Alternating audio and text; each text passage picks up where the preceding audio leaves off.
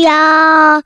一个相信你的人。欢迎收听《电玩电玩》，我是电玩迪恩。本期节目依然没有人夜配，不过没有关系，这非常像我们平常录音开场的节奏。那转眼之间呢，今天又是礼拜四的一个特别的时间，早上呢请了假，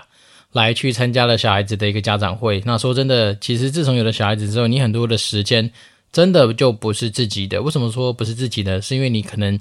在以前想都没想过说你要去参加家长会啊、家长座谈啊这样子的一些时间的上面的花费，然后甚至是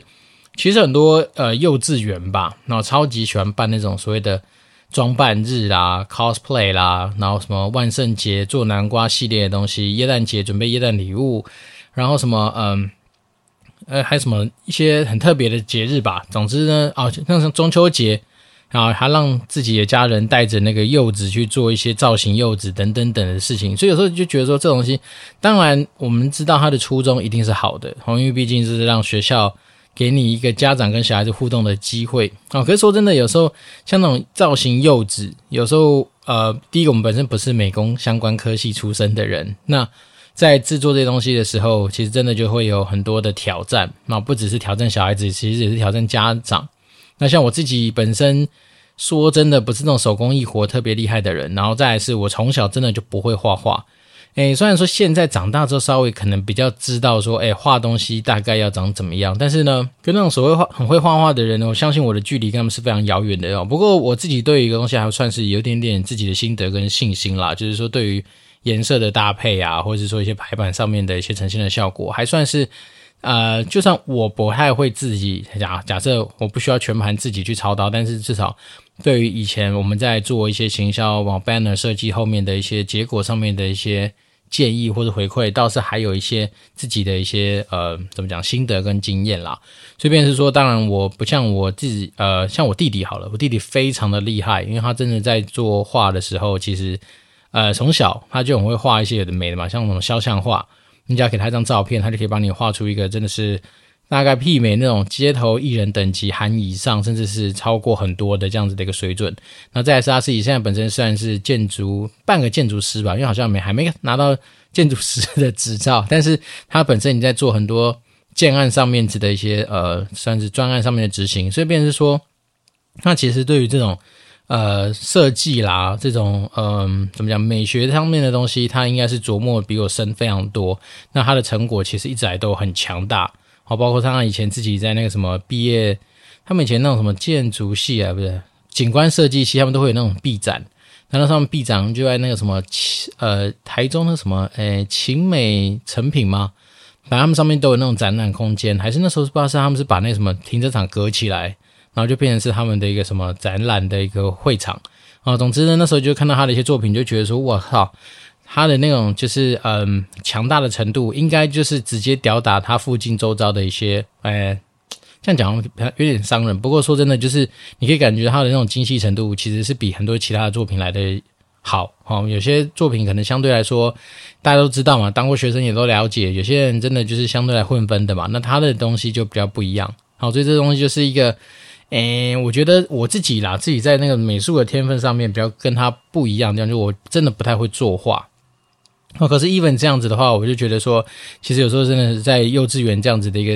然后这样这样的世界里面，有时候真的还是会唤起你可能真的很不愿意去面对的真相啊。所以，我们就是有时候就是学校会给予这样很多的任务，那这种任务当然就是爸爸妈妈陪着小孩子去完成。那现在像我老小孩子现在。他有的时候有些作业，就是你还是要带着他画画。那你说，我们这个三十几岁、快四十岁的人来说，至少你在临摹，或是说在模仿，然后他们那些童话书里面的一些东西，当然还是比一个五六岁的小孩子来的强嘛。所以，当然最近的生活有时候真的就是陪着小孩子去弄这些哦，我们以前都没想过说要花费的时间。因为在自己单身或者说刚结婚没有小孩子的时候，其实那时候时间是很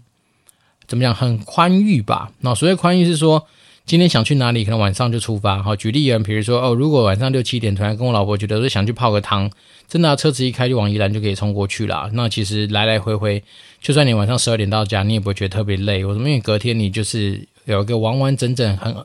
长时间的一个呃睡眠回血的时间。可是有小孩子之后就不是诶、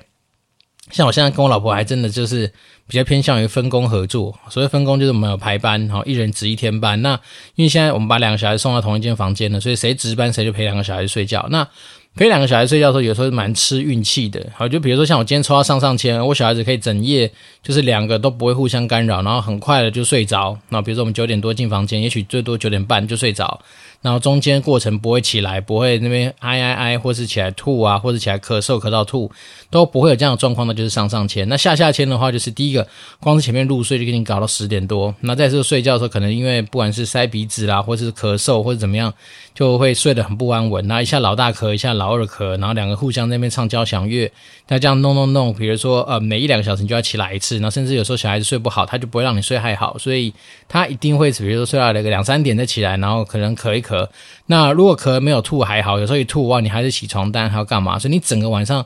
就算你值班，那你就真的是抽到下下签的话，你整晚上就不要想睡觉。那隔天你带着疲惫的心情，哎，不只是心情哦，疲惫的身躯，你就还是要去上班。所以变成是说，嗯、有了小孩子的生活就是这样。那当然我，不绝对不是说鼓励大家都不要生小孩，而是什么？而是我觉得这就是一个生命总是会经历过的一个阶段。好，那这东西就是你没有去接触到之前，你真的不知道。那有些东西真的是，呃，去去拥抱不知道的感觉，也算是一个蛮不错的一个体会。好，那今天当然还是呃，稍微跟大家推荐一些自己生活之中最近发现的一些新的好东西啦。那既然讲到好东西，不外乎就是要先推荐一个我们自己认知的大神、认识的大神，他叫做好序列好哥。然后他自己也有那个 podcast 节目叫好声音还是什么的。那他最近又出新书了。然后他的这本书叫做《赢在逻辑思考力：玩一场扩张边界的游戏》。那他大概就要去探讨说，诶，逻辑思考到底是什么？那其实就是一个理解他人的过程。那他的书其实不难啃，然后整个整个看起来真的还不错。那它里面有提到一些核心思维的方式，然后原理，然后内化成自己的一些心法跟一些应用方向，来去帮大家建构自己的逻辑思考力。那我说真的，我很爱买书，但是。看书的速度远比不上我买书的速度，所以便是说，我现在还是努力的在把这些进度追上来。不过，光是看他前面大概一两章，他就有提到一个我觉得蛮有趣的一个观点，也算是一个蛮重要的观点，就是不要觉得不知道这件事情有什么好羞耻的。好，因为很多的东西都是建构在我们的不知道，因为不知道你才能够去有效的扩张你的知识边界。诶，那我觉得这件事情蛮有道理的，就是说在我们在念书的时候啊，其实你身为一个学生的时候，其实你往往会把不知道这件事情，好像当成是一件很羞耻的事情，甚至是呃，你可以把它想象成是一种类似偏向 U 型曲线的东西，就是说在你可能某个年纪之前，你会觉得不知道这件事情没什么了不起，哈，所以你会勇于的去承认自己不知道，但是可能中间过程，也许是在国高中，然后甚至大学。甚至刚出社会一段时间，你可能会觉得说，哎，讲不知道这件事情是不是一个容易被大家给歧视，或者容易被大家觉得说你好像不负责任这样子的一个角色。但是到底当你慢慢更成要成熟之后，你就会发现说，哎，其实讲不知道这件事情其实没有什么大不了，反而是讲不知道这件事情才让大家更知道说你是真诚的去面对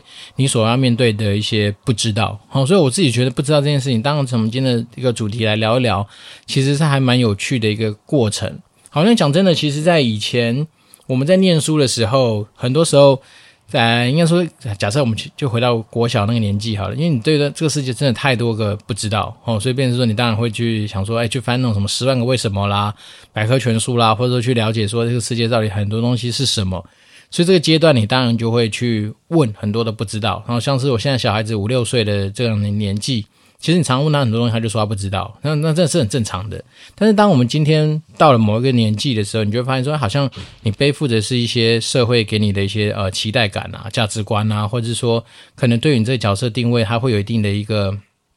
想象，所以当时如果你讲这不知道，好，举例，比如说你今天是一个呃做行销企划的人，那老板就问你说，哎，你为什么要做这样的企划？你可能会说不知道，但你讲不知道的话，就是很怪。所以这边就说，久而久之，你可能对有些事情，你一定都要准备的好自己的答案才去呃出发。这件事情绝对不冲突啊，就是说，像我之前也跟我们家的一个。同事吧，啊，或者我算是我朋友啦。我们在聊天的时候，我就一直跟他讲说，其实有的时候啊，我们之所以被训练到说你一定要带着方案去找老板这件事情，其实就是一个你无时无刻都要让自己保持的所谓的想法。好，那但是在想法里的形塑之前，一定会有很多的不知道的阶段。好，举例，比如说像我在没有接呃盖工厂这样的专案之前，其实我对于盖工厂的流程，我对于盖工厂大概会遇到什么大好事情，你问我，我一定说我不知道。但是不知道绝对不是只是说呃，就是处在当下那个不知道的状态，而是说你接下来开始你会去做很多的资讯的一些呃收集、知识上面的补充，可能会问人，可能会透过你很多的手段去把这些东西给弥补，甚至用 Chat GPT 去问问 Chat GPT 给你一些更有效率的一些知识的一些呃归纳。好，那总之呢，我觉得去大方的承认不知道这件事情，其实倒也没有什么可耻的事情。只是说有些东西啊，我们再回到职场后黑学来讲，就是你就算不知道，你也可以不要去大拉拉的承认说你就是，哎，把不应该说把不知道当成是一件很稀松平常的事情，好像也不是太好。反而是说你可能在心中知道说你这个东西是不足的，但你当下可能你在说法上面可能就不见得一定要是。呃，怎么讲？有些人就是甩锅嘛，或者是有些人就是双手一摊说我不知道。但是你如果你这点态度是正确的话，其实你不是只把重点放在不知道，而是你会从不知道去延伸出来说，其实你应该是会在多短的时间之内把这些东西给补上来，好，或者说就你所知道的东西去提出你的想法。好，因为我自己觉得在职场上面啊，保有自己的想法，保有自己的一些呃产出吧，我觉得一直来都会是一个形说自己。这个角色定位品牌的一个蛮重要的一个思维，哦，常常有的时候我们自己在以前带企划的过程里面，诶，你会发现企划其实应该说好人就是百百种啦，有些人真的就是态度很好的，你跟他聊的过程，你觉得知道说他其实对很多东西的了解程度其实没有他非常够，那但是他会怎么做呢？他可能会在他有限的知识、有限的一些逻辑推演下面去给你一个他认为。呃，他可以想到的一些做法或者是建议，那往往有时候说真的，我们在整个职场上面的一些互动跟一些就是计划上面的推展，往往也其实都是透过很多个点一个点一个点去连接起来的，所以去真的不见得是说我们一开始然后一下子马上就能够找到那个最终的答案，但是说透过我们中间，可能你知道一点，我知道一点，大家拼拼凑凑起来，其实说真的。呃，三个臭皮匠胜过一个诸诸葛亮这样子的一个说法，其实是其来有致的。也就是说，嗯，毕竟我们本身就是不见得是每一个领域的专家，但是呢，现在的这个时代，因为你在知识获取的手段跟途径上面，其实已经越来越的丰富跟方便，所以当你今天如果说假设真的就是有机会可以用到这些工具来帮助你去把这东西给补起来的时候。其实你只要态度对了，接下来啊，不知道只是一个开端，那你就可以透过很多我们刚刚提到的这些方式去把它给凑起来。那当你凑久了，其实很多时候有些知识它的那个延伸性，或者是说很多尝试的一些呃基础，其实是蛮类似的。好，所以当你今天久了，你都持续的让自己知道说，我每次看到某一个东西的时候，我都有自己的想法。哎，就算没有，你也要强迫自己生出想法。那这样久而久之，你就会被形塑成是一些有你自己的思考逻辑。那有你自己的思考逻辑久了，大家就知道说，哦，凡是想到什么，其实只要找你，至少你可能都会有一些你自己的一些想法啦、点子啦、答案啦、方向啦等等等。好，那我觉得这种东西其实它无形之中就是帮助增加自己所谓在职场上 credit 上面还蛮重要的事情。所以呢，我自己是觉得啊，其实像很多人说，呃，什么学学海无涯哦，或者是什么。你看的书越多，你才会知道说你更加不足，其实是有它的一个道理在。好，因为说真的，我们自己就算以前啊高中国高中，其实在台湾接受的是那种算是通识教育嘛，就是你可能呃国文、英文、数学、历史、地理，然后什么生物、化学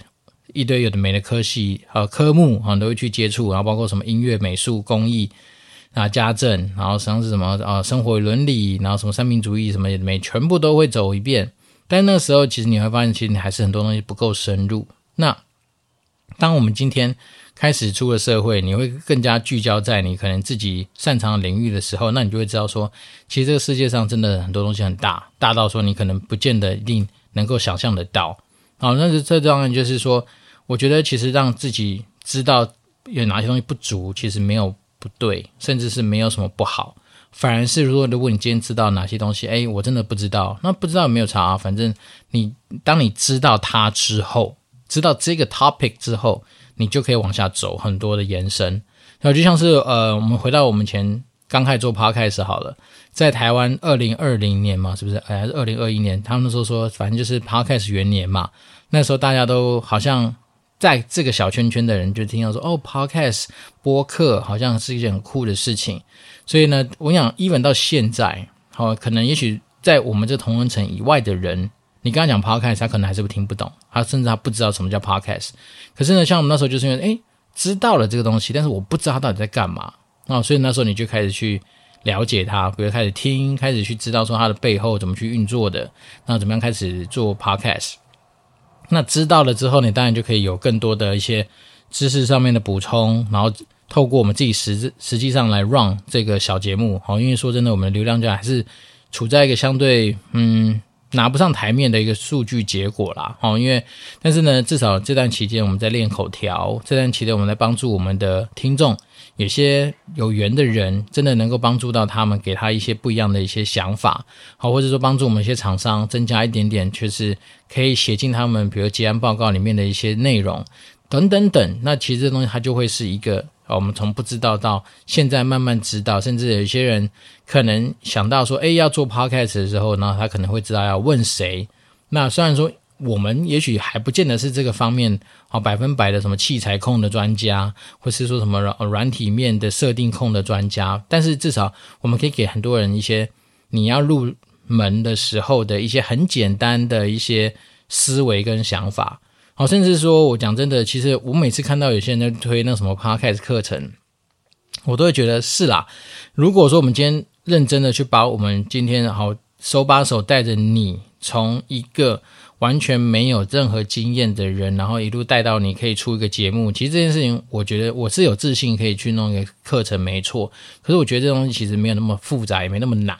当然，也没有人敢跟你保证说，干，今天透过我们今天的教学，你可能就马上瞬间变成是股癌二点零，或是百灵果三点零，或是什么台通五点零之类的。其实他们这几家是真的这么红的话，那他哪有时间来去开课做这些东西？所以我觉得真的有时候。就算你去问，哦，比如说现在像古埃也常讲嘛，如果说今天不同的时间点他在做一样的节目，会不会有这样子的一个成果？他自己也说不准。好，但是我们当然都知道说他在讲解很多东西的过程中，像我们之前跟他提过嘛，他是一个非常善于用很多生活案例，或是说。转化的一种方式，或这种比喻的方式，让大家去了解很艰深的道理。然后再来是他本身其实对于投资理财，他的工具跟他的知识基本上已经封顶了吧？就是一个是你好像就是可能问他问不倒，然后这样子的一个算是知识百宝库。然后他又懂得用白话文去跟你做沟通，所以你当然会知道说，透过他，第一个你可能可以掌握到现在最新的啊、比如市场上投资的话题；第二个，你可能可以从他那个地方得到一些。也许在市场上，你甚至得不到的一些资讯。好，那再来第三个就是他可能针对投资理财有一些真的是可操作、可执行的一些方法。所以他当然他会说，我他没有去做很多的特别事情。可是我们刚刚随便这样帮大家归纳一下，你就会发现说，其实他们这些大神们能够出来，一定有他的原因。但回到 p 但是回到做 Podcast 本身来说，其实也没那么多的啊、就是。值得拿来开课的项目，因为我讲真的，我前一直跟大家讲，你只要拿着你的 iPhone 开始出来录音上传，就算品质不好，那它还是一个节目。那你说要从现在的那什么茫茫的啊、就是节目当中，你要能够杀出一条血路。其实我觉得有时候说真的，并不是大家的题材不好，也并不是说大家的内容不好，而是在于是说，你今天到底那个流量密码有没有被有没有被抓到？那在 Podcast 的流量密码里面，很多时候我觉得时间红利会是一个点，好，因为我自己这样走过这呃两三年的时间，当然我觉得内容上面其实扎实与否，其实主要的主轴定调，也当然还会是一个你这个节目能不能持续。往外面扩散的一个重点，哦，比如说，假设如果今天是设定在说某个领域，我想成为某个领域的专家，然后都分享类似的硬主题，然后花很多的时间去准备这些内容，我相信一定会有一些回馈，哦，只是说因为对我自己现在时间分配跟我资源分配上面来讲的话，我还是尽量把这个地方当成是一个让我还是可以相对有弹性的时的地方，啊，比如说我们的内容上面可能当然还是有个。大概的方向啊，就是说，诶，劝人向善嘛，啊，所谓劝人向善，就是说，可能是让你在职场上面，可能有一些，不管是硬知识哦、软实力，或是一些什么相对的厚黑的技巧，或者一些心态上面的一些分享，让你能够知道在职场主动收入这一个环节上面，你可以拥有一个相对比较健康或比较正确的一些想法，诶，不能讲正确，反正可能就是我自己走过来，我觉得 OK 的一些做法。好，因为毕竟我们现在的条件就是这样一路走来，就是用这些方式嘛。我们像常跟大家讲的，不外乎就是大道至简啊，打造自己的品牌啦，沟通嘛。那沟通上面就就会跟简报有关系。那沟通的过程里面也包括说像团队领导，或者说你怎么带团队，怎么定目标，然后怎么去面试，怎么去。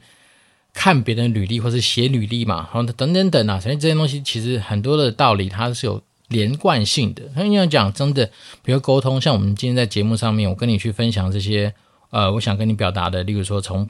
不知道这件事情开始，去得到一些你可以得到的东西，那这也是一种沟通。只是我选我今天选择的媒介是透过声音，哦，少了简报。少了我在你面前搔首弄姿，少了我在你面前就是搞一些抑扬顿挫或者带着道具的一些效果，但是不代表说我们不能跟你做沟通嘛。那再来是简报有分成。好，有简报的简报，没有简报的简报，或者像是电话会议般的简报，它都是简报。所以也就是说，职场上面很多的东西，它是这样一一连串一连串串下来，所以你也很难说，哎，我今天拿到什么样的东西，我只要有一招半式可以走天下。我觉得一招半式走天下，可能在以前我爸妈那个年代，应该是蛮有机会的。好，因为那个年代其实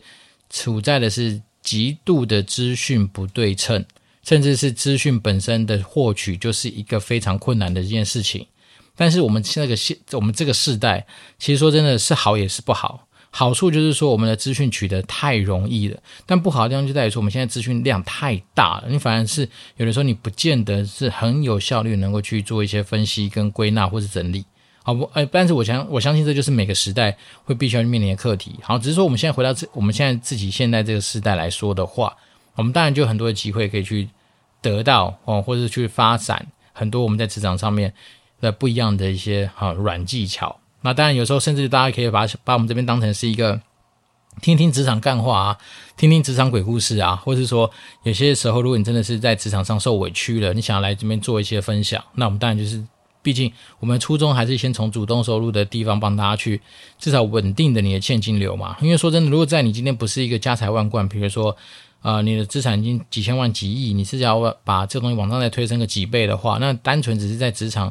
我们回到就是，如果以金字塔来分析的话，我们比较偏向金字塔底端的人嘛。那也许你现在月薪是四五万、两三万、两三万，应该不太会是我们接触到的人。我猜应该四五万。居多啦，五六万等等等。那你怎么样把这个从你的月薪从五六万推升到，然后可能是八九万的这样子的一个地方，甚至你年收入可能是从哦，比如说也许是五六十万，因为我们刚刚讲嘛，五六万乘以十二代就五六十万，推升到百万嘛。因为我们希望是说，诶，如果有机会的话，帮大家把自己的主动收入都往前推。那因为我自己在三十岁的时候就已经达到年薪百万这样子的一个门槛，所以我大概知道说，诶，其实你要往年薪百万这件事情上面怎么去做，可能会稍微比较正确。那当然不是说我们的招式一定是怎么样好或不好，但是我只能说，至少如果我今天身为主管的自己，或者我身为一个目前还至少被大家呃有在聘用，不能说重用，就是聘用的一个经理人的话，那我们看待这些事情的角度可能会是什么？但我说，如果假设你今天遇到就是一些比较瞎鸡巴、很奇怪的一些